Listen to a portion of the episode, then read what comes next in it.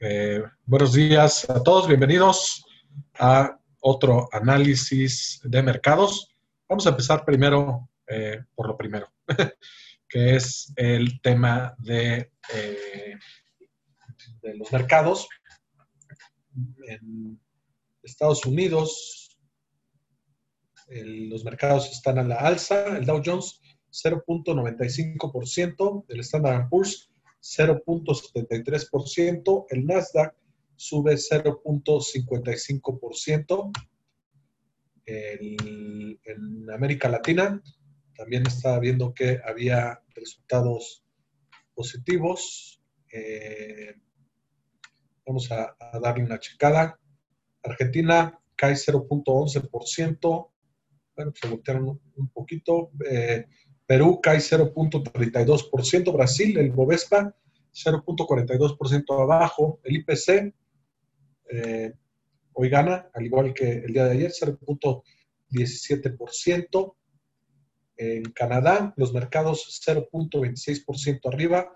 Chile, uno de, las, de los mercados que más ha sufrido, a pesar de eh, que es una economía que tiene está muy apalancada en eh, materiales, en, la minería, cae 0.64%, Colombia cae 0.24%. Si vemos el, país en Latinoamérica al que peor eh, le ha ido en el último año, pues ahí está la lucha entre Colombia, que es, lleva una pérdida eh, de 26.36% y Chile también con 29.38. Eh, eh, hay algunas, pues, algunas distorsiones en, el mercado, que, bifurcaciones en todos lados, en, los países, en las industrias, en, los sectores. Entonces, eh, es algo que ahorita vamos a ver. El día de hoy hay datos económicos bastante relevantes. Eh, vamos a dar una revisada rápido. El desempleo en Corea eh, sube a 3.9%. Esto es mayor a el 3.3 que se esperaba. La inflación en, general en Europa sigue en, eh, pues en terreno negativo, eh, periodo deflacionario. La venta de nuevos coches en, bueno, de registros de nuevos coches en Europa sube 3.1%. Esto eh, es un muy buen dato, se esperaba una caída de 2% y eh, contra el mes previo, que había tenido una caída de 18.9%, pues son datos positivos en Europa. Ahora, el tema de, eh, bueno, la inflación en Europa año a año, en septiembre vemos una caída de 0.3% en línea con estimado. Eh, la inflación durante el mes de septiembre fue de 0.1% mes a mes. Y hay un dato, bueno, hay datos bastante importantes en Estados Unidos.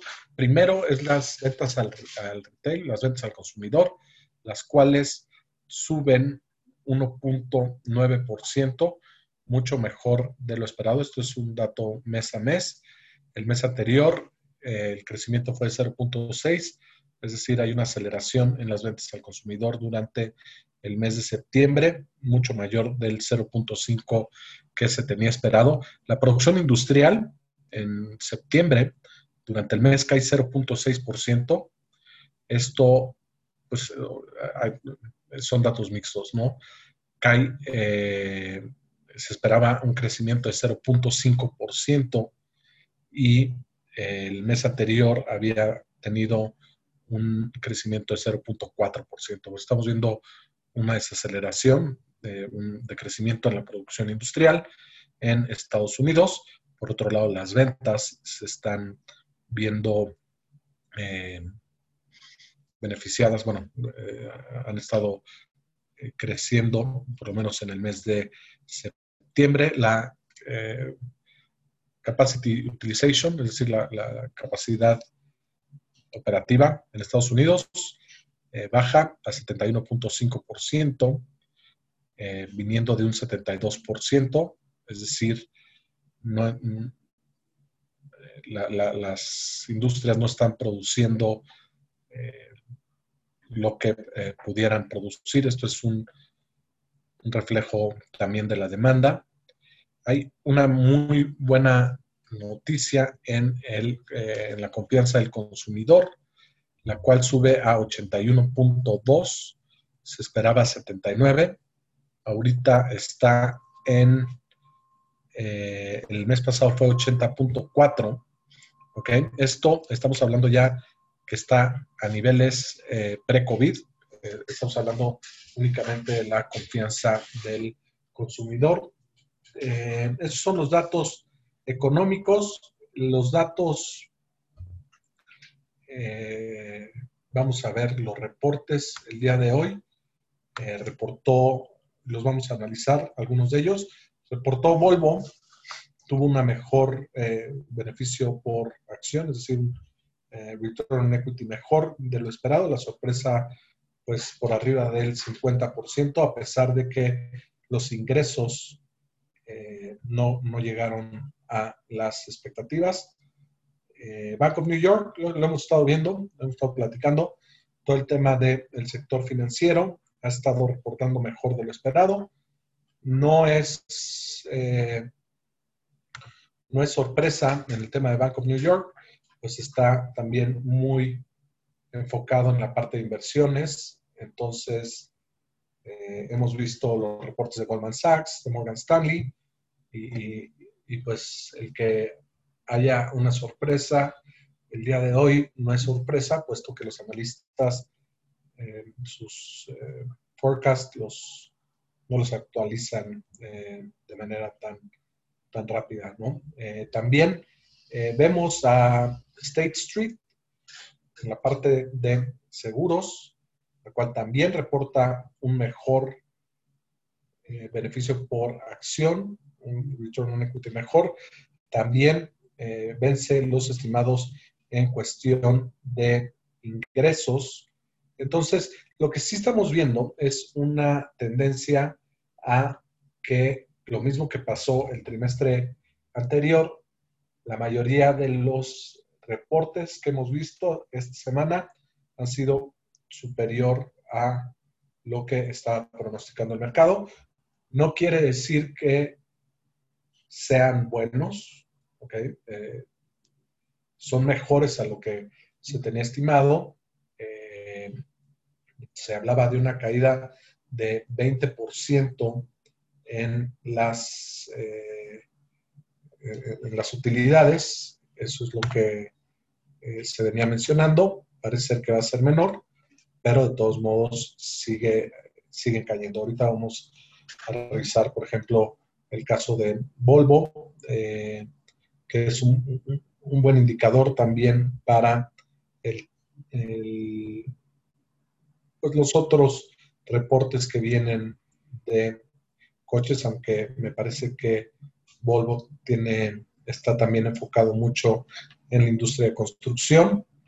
Y vamos a ver eh, un poco más de cuáles son las noticias. Eh, en la parte de las elecciones, Biden sigue con una tendencia positiva, no solo el, margen eh, es alto, sino que el margen se sigue ampliando.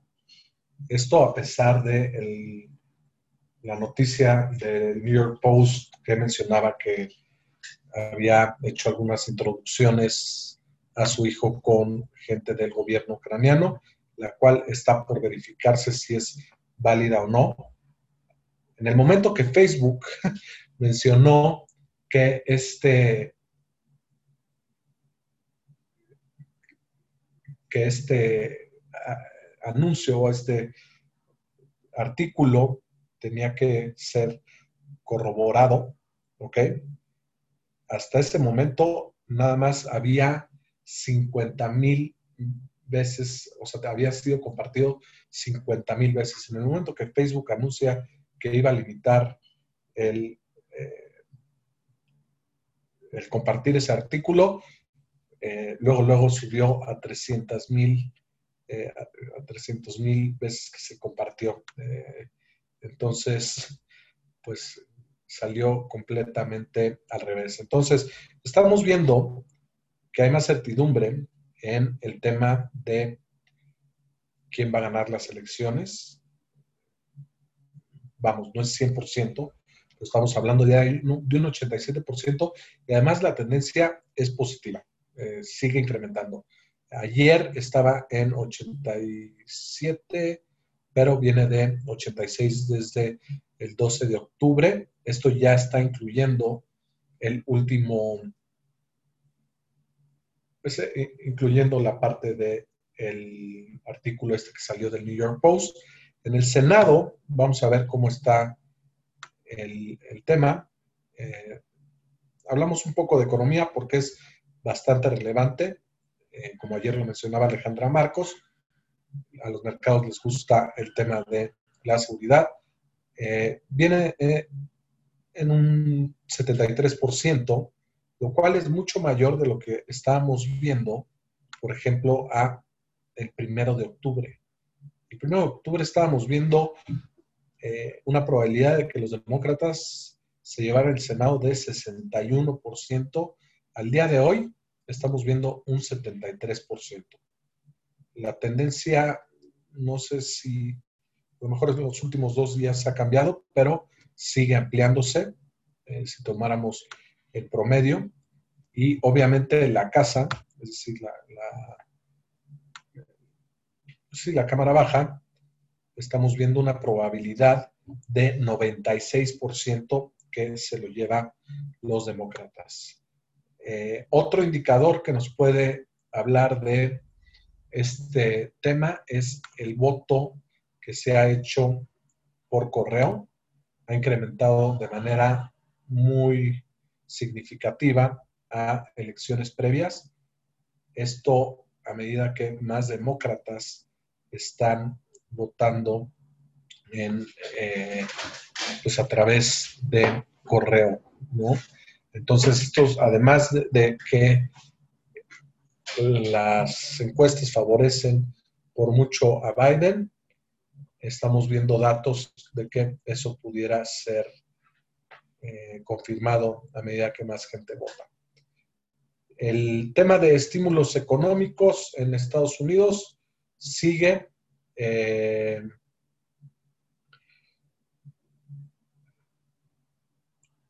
sigue bastante complicado. Eh, hay, hay una diferencia bastante amplia entre lo que quiere hacer la Casa Blanca y lo que quieren hacer los demócratas. Si nosotros vemos el día de hoy, bueno, lo vimos ayer, que el estímulo fiscal en Estados Unidos tiene una eficiencia de alrededor de el 30, 30 y tantos por ciento, es decir, por cada peso que se está gastando en eh, estímulos fiscales, el PIB de Estados Unidos está creciendo más o menos eh, punto 3 o, punto 3, punto 4, en comparación con lo que está pasando en Europa, donde cada peso que se gasta en estímulos fiscales está generando una eficiencia de 0.8, es decir, un peso gastado es un crecimiento de 0.8, lo cual es muy, muy eficiente. Lo estamos viendo también en el Reino Unido, Japón y Estados Unidos son los que peor están en términos de eficiencia. Estamos viendo la volatilidad también de, las opciones en Estados Unidos. Siguen muy por arriba de su promedio. Recordemos que el promedio de la volatilidad eh, del Standard Poor's, promedio histórico, está por ahí entre 12 y 13%. El promedio de la volatilidad implícita, pues generalmente converge con, eh, con la volatilidad histórica. Ahorita estamos viendo un número de 26.46, lo cual pues es más del doble de lo que generalmente tenemos. Eh, esto lo podemos comparar contra los últimos seis meses.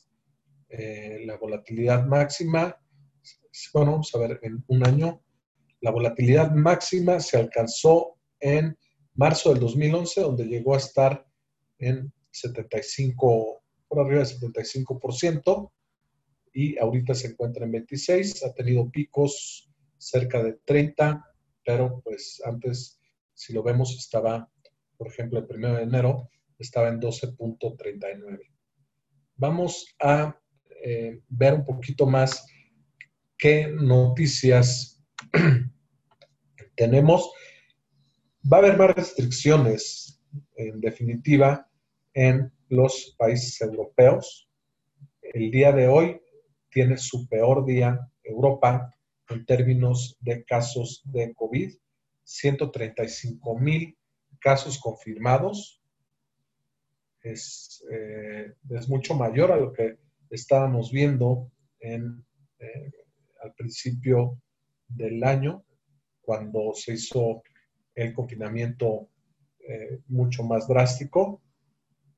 En Estados Unidos también hay un crecimiento ya está otra vez en los eh, más de 60 mil contagios al día. Esto, eh, pues, como les eh, habíamos venido platicando o mencionando, es que también Estados Unidos por ahí va un poquito atrás de la curva de Europa. Esperemos que no llegue otra vez a los niveles de eh, 90 mil o por ahí que, llegaron a tener. ¿Qué va a pasar con esto? Pues las restricciones en Francia, en el Reino Unido, en España, en Alemania, eh, van a volver a no hago un confinamiento total, es lo que estamos leyendo, pero sí haber mayores restricciones, y lo cual pudiera afectarle un poco a la recuperación económica.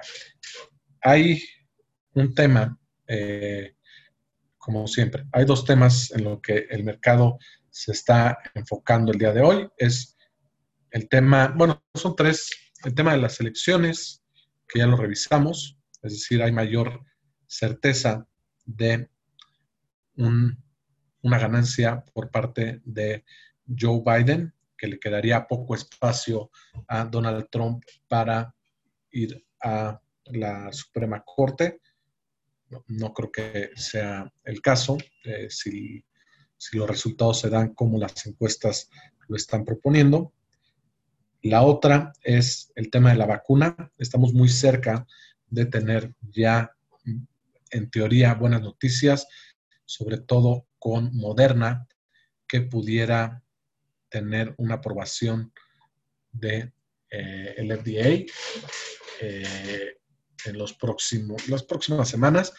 Y la otra es los estímulos económicos.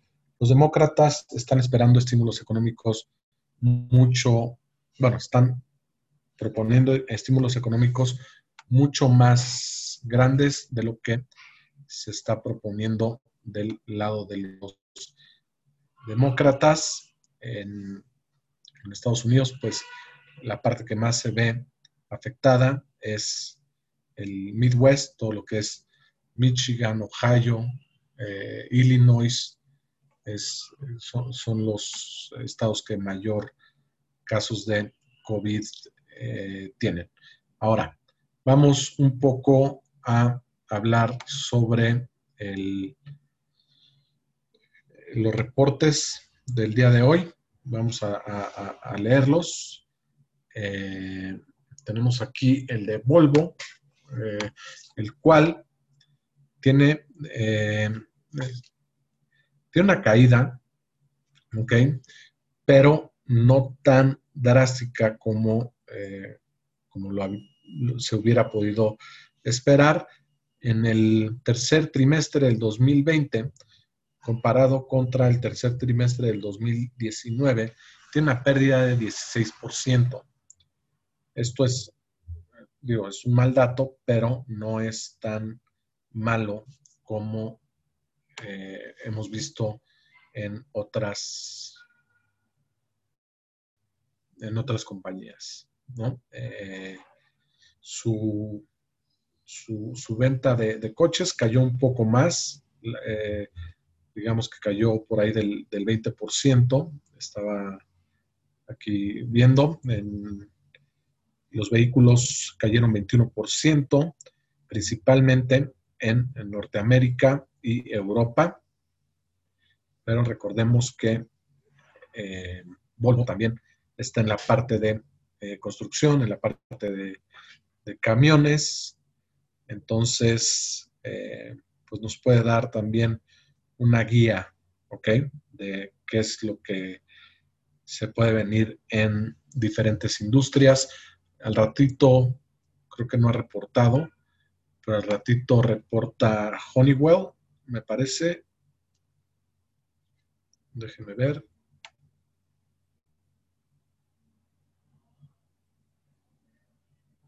un segundo.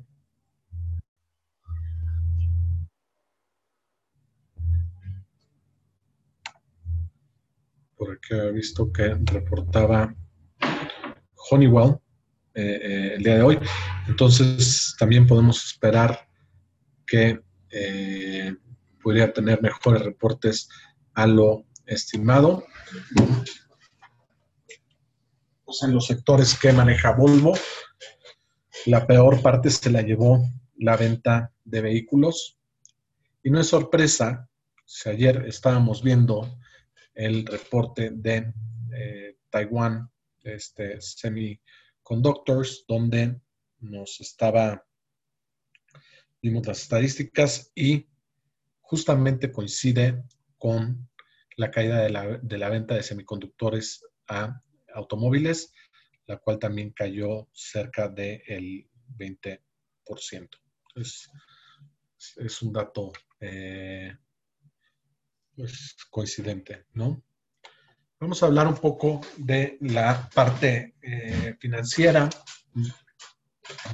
Como les decía, mm, este, en los últimos reportes ha habido eh, en los bancos ha habido una disminución en términos de provisiones, sobre todo en la parte de trading y asset management han tenido muy buenos resultados.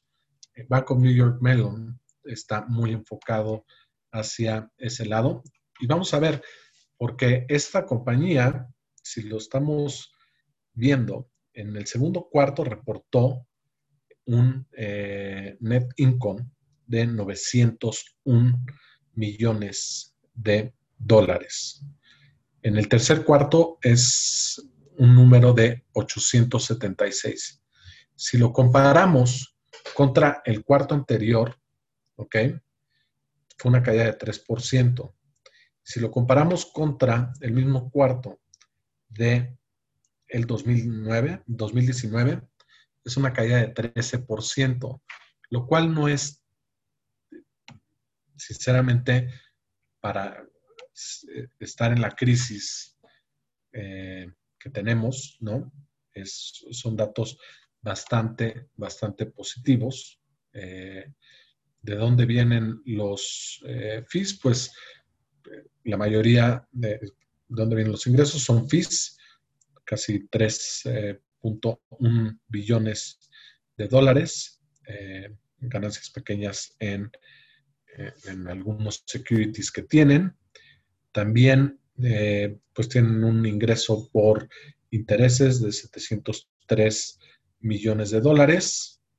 Y bueno, eh, al final los, las provisiones bajaron a 9 millones comparado contra lo que se había visto en el segundo cuarto del 2020, que eran 143 millones de dólares. Es decir, los ingresos más o menos se han mantenido estables, por decirlo de alguna manera, y las provisiones han bajado.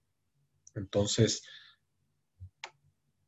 no, no debe de sorprendernos si hemos visto lo que ha pasado con los demás, eh, con los demás bancos. Ahora, el día de hoy reporta State Street. Es un, pues se dedica más al tema de seguros y también tiene muy buenos reportes eh, comparado contra lo que se tenía estimado. Si vemos el estimado que se tenía para State Street era eh, de 1.41 dólares eh, de eh, return on equity y sale con 1.45. Ahora vamos a ver cómo ha venido el desempeño de esta industria. Igual que lo que estábamos viendo con Bank of New York, en el tercer trimestre, eh, vamos a ver el, total revenue, eh, que fue de total, eh, el total revenue en el tercer cuarto del 2019, es decir, un año, hace un año, tuvieron 2.2 billones de dólares de ventas. En el segundo cuarto del 2020, 2.37 billones y en el tercer cuarto 2.3 billones. Es decir, inclusive ha sido mejor cuarto que el eh, mismo cuarto que el año del año anterior y un poquito menor a el segundo cuarto de este mismo año. Igual los ingresos, el net income son 555 eh, millones de dólares a comparación del tercer trimestre del año anterior, el cual fue de 583. Esto es una caída del 5%. Estamos viendo, eh, por ejemplo, en, estas dos compañías que los, los ingresos sí han variado, pero no han variado de forma tan, tan significativa. Vamos a ver un poco analizando estos, estos, eh, reportes, ¿cómo está la evaluación y cuánto ha caído en, eh, términos de eh, múltiplos? Porque por ahí pudiera haber buenas oportunidades. Entonces, si vamos a ver a Volvo primero, ¿no? es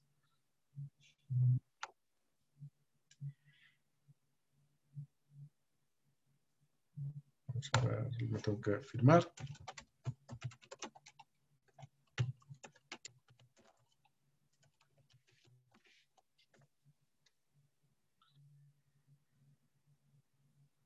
Entonces vamos a ver una, una, de las que vimos el día de hoy. Volvo.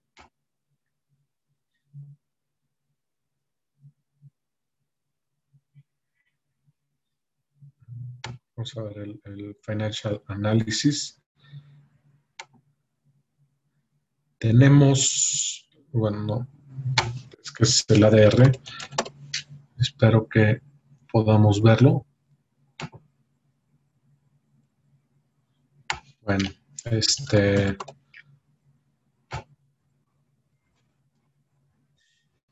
Bueno, vamos a ver ahora mejor la parte de eh, Bank of New York.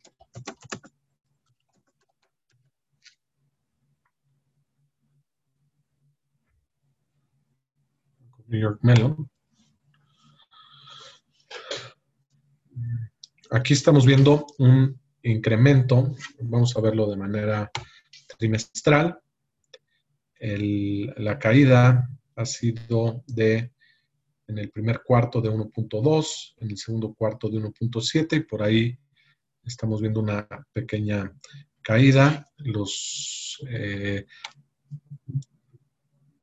los earnings per share están en 1.01 el trimestre pasado y el día de hoy están en 0.98.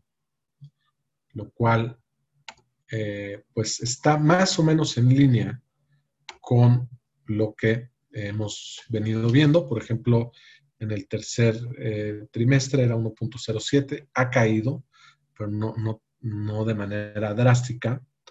Y si vemos los múltiplos de esta compañía, el price to revenue está en 2, si está por debajo de lo que, es, de lo que hemos estado viendo.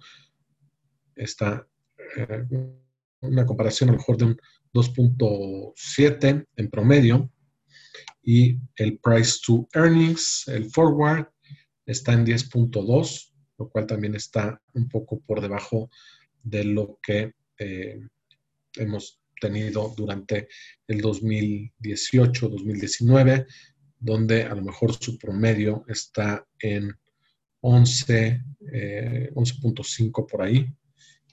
Entonces, vemos que en la parte de, de este sector, que es el financiero, está bastante golpeado. Ahorita vamos a, revisarlo en, otro. Ahorita que terminemos de revisar el de State Street.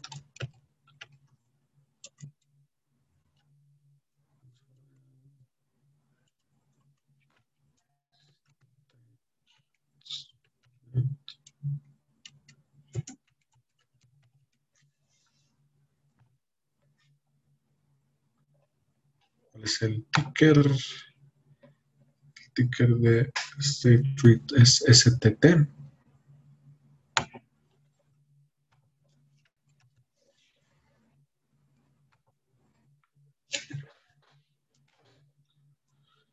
Bueno, eh, también de la misma manera vamos a ver el,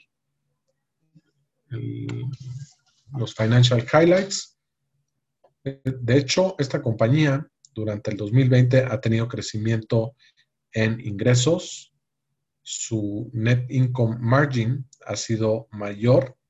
Estamos hablando de pues 24, 20% los primeros dos trimestres. El earnings per share es mucho mayor eh, de lo que estábamos viendo, por ejemplo, en el 2019. Estamos hablando de 1.62 el primer trimestre, 1.86 el segundo trimestre y en esta ocasión es de 1.45, sigue estando bastante por arriba del promedio de los últimos trimestres. Ahora, si nos vamos a la parte de eh, múltiplos, está en promedio ¿ok? Eh, a decir el price to revenues o el price to sales. El price to earnings está un poco por arriba del promedio, está en 11.5. El, forward, eh, price to earnings. Entonces, podemos decir que esta compañía, pues, es, al menos es consistente el aumento de los ingresos o el aumento de los retornos eh, por el beneficio por acción con los múltiplos que se han venido mejorando durante los últimos eh, trimestres. Si lo hubiéramos comprado en el primer trimestre del 2020, hubiera sido una muy, muy buena eh, inversión con un price, price to earnings de 8.9 ahorita está en 11.5, pero pues históricamente está un poquito alto, hablando de 2018-2019, donde su máximo fue de 12.4, pero su mínimo fue de 8.8. Ahora vamos a ver un poco qué está pasando con los mercados en, Estados Unidos en general. Eh, otra vez, casi todo en verde. Por ahí hay algunas compañías que están en negativo, por ejemplo, Apple, Facebook, pero son ligeras caídas. Eh, estamos viendo una rotación de cartera eh, en el sentido de que hay mucha gente que está ya tomando posiciones tanto en healthcare como en industriales, como en utilities, como en materiales básicos.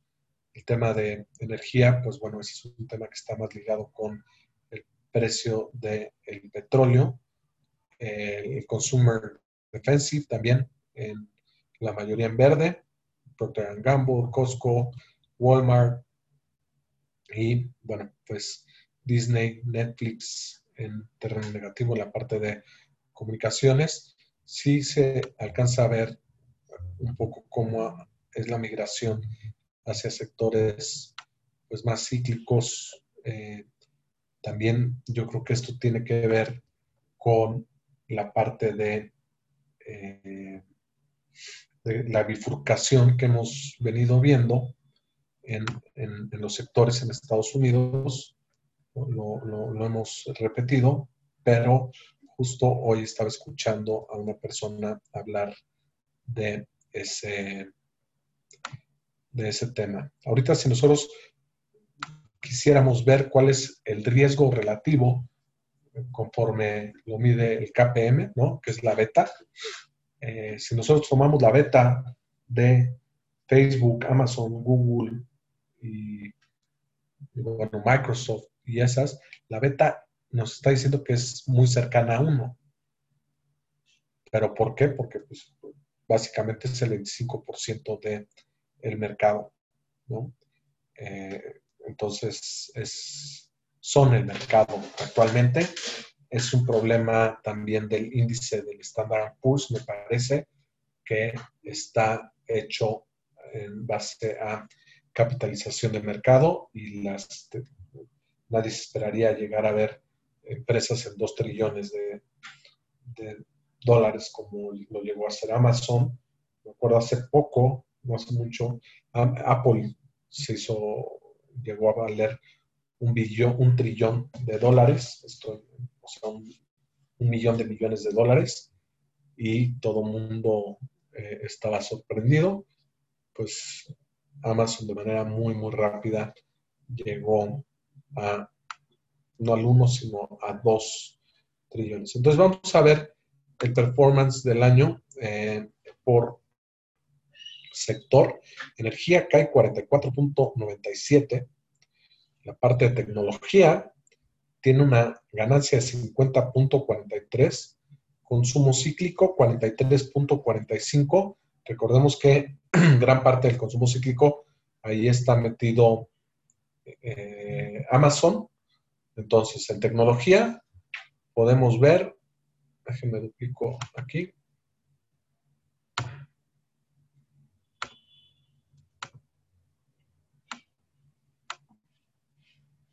Un segundo. La parte de tecnología tenemos la, la, gran mayoría está Microsoft y Apple.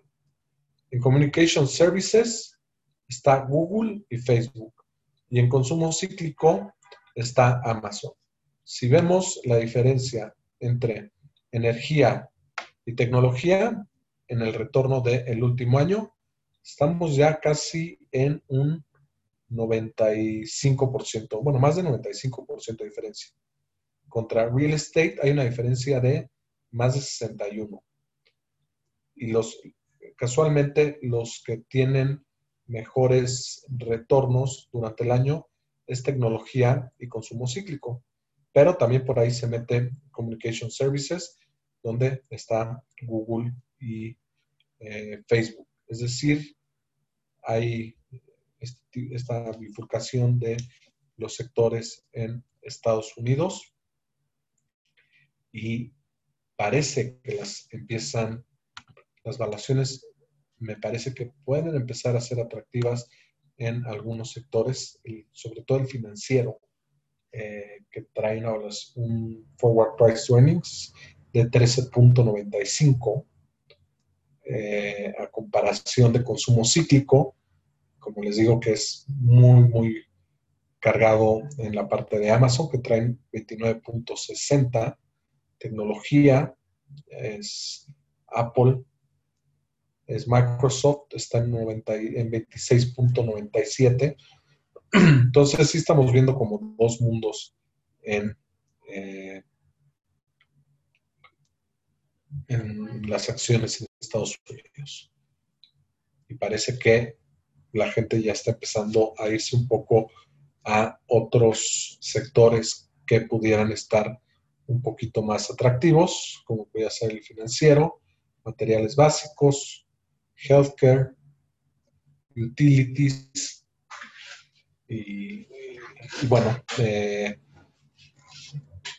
no me parecería extraño que esta rotación siguiera su camino. Habría que ver, vamos a esperar los reportes de Apple, los reportes de Microsoft, los reportes de Facebook, los reportes de Google, los reportes de Amazon. Amazon que va a reportar bastante bien, pero, por ejemplo, en otros lados, el crecimiento de, eh, de las ventas de Apple, yo creo que difícilmente sostienen su eh, evaluación tan alta.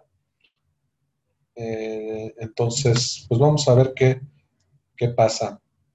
Eh, David López aquí me pregunta, Amazon tiene hasta 100 dólares de ganancia por jornada, buenos máximos históricos. pues sí, es, una realidad.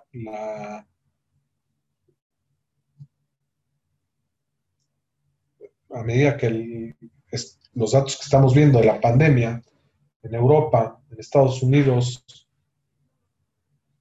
no tenemos una, un, una vacuna, pues la gente sigue ordenando por Amazon, ¿no? Eh, esto también se ha visto reflejado en un sector, en el sector de,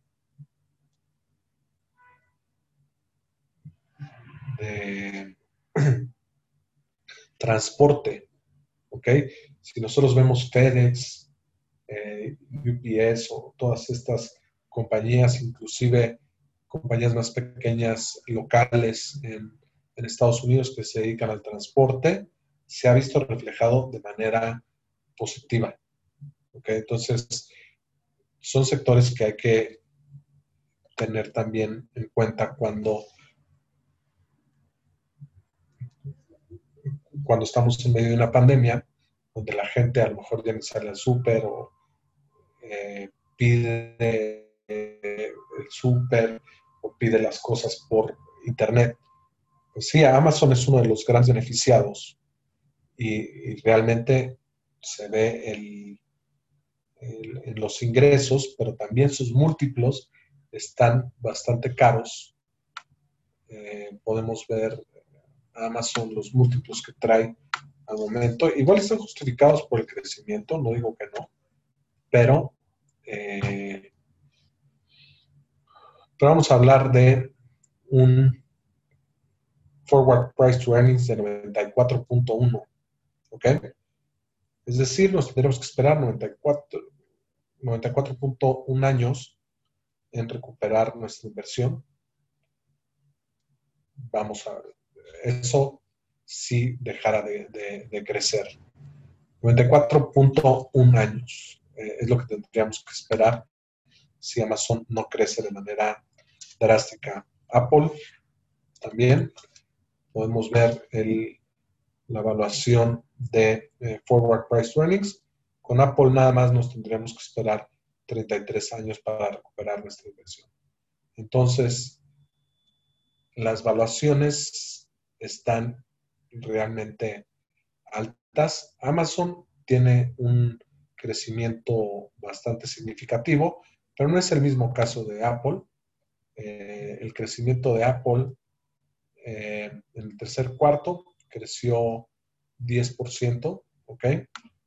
Y para tener una idea, pues para tener una evaluación cercana al, 35%, un múltiplo de 35%, pues se debería esperar un, crecimiento un poquito mayor. Vamos a ver qué pasa no, no ha habido una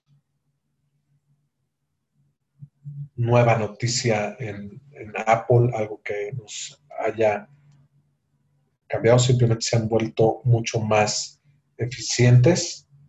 Creo que ha, estado un poco atrás en términos de tecnología con las compañías chinas en mayor crecimiento, ha pedido market share, eh, mucho market share, pero sigue siendo la línea premium y sigue teniendo los mejores márgenes de la industria. Entonces, vamos a ver qué pasa. Yo creo que es mi percepción que esta compañía está eh, cara, ¿no? Ahora, si vimos también la parte de, de, de, Taiwán, la parte de semiconductores, la demanda ha sido mucho mayor debido a los teléfonos y la tecnología 5G.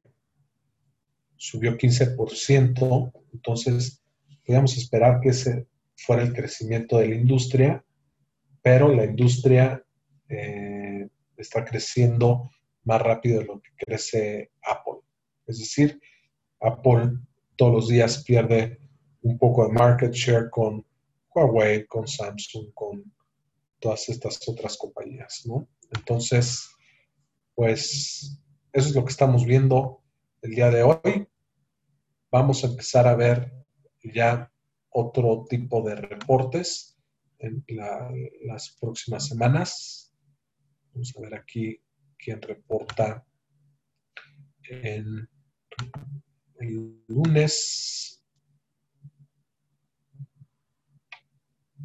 A ver, por acá.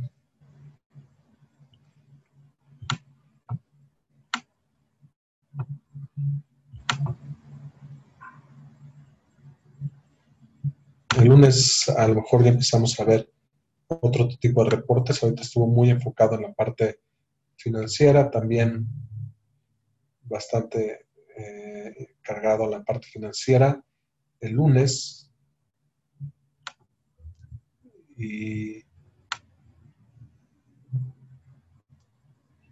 bueno, pero a, medida que eh, vayan avanzando los días, tendremos reportes de otro tipo de industrias. Vamos a ver el pues sector de la construcción, utilities, y, es donde nos vamos a, vamos a ver un poco si los múltiplos eh, están caros o no están caros, eh, si hay sorpresas, si no hay sorpresas, y, bueno, eh, con la información que tenemos hoy, podemos adelantarnos que la industria eh, eh, financiera va, a seguir teniendo mejores reportes a los estimados.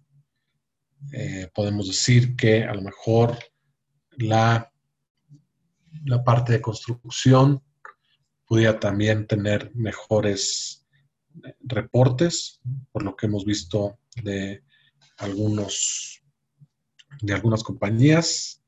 Entonces, vamos a ver qué pasa. Eh, estoy, pues creo que los, en general, los analistas el día de, bueno, en, esta, en este trimestre se quedan un poco cortos contra lo que está reportando el mercado, lo cual es bueno. Pero no quiere decir que los reportes sean buenos. Pues muchas gracias por estar aquí el día de hoy y este, vamos a empezar el otro webinar sobre eh, un ejercicio práctico de análisis fundamental. Los que quieran aquí quedarse, este, con mucho gusto. Buen día.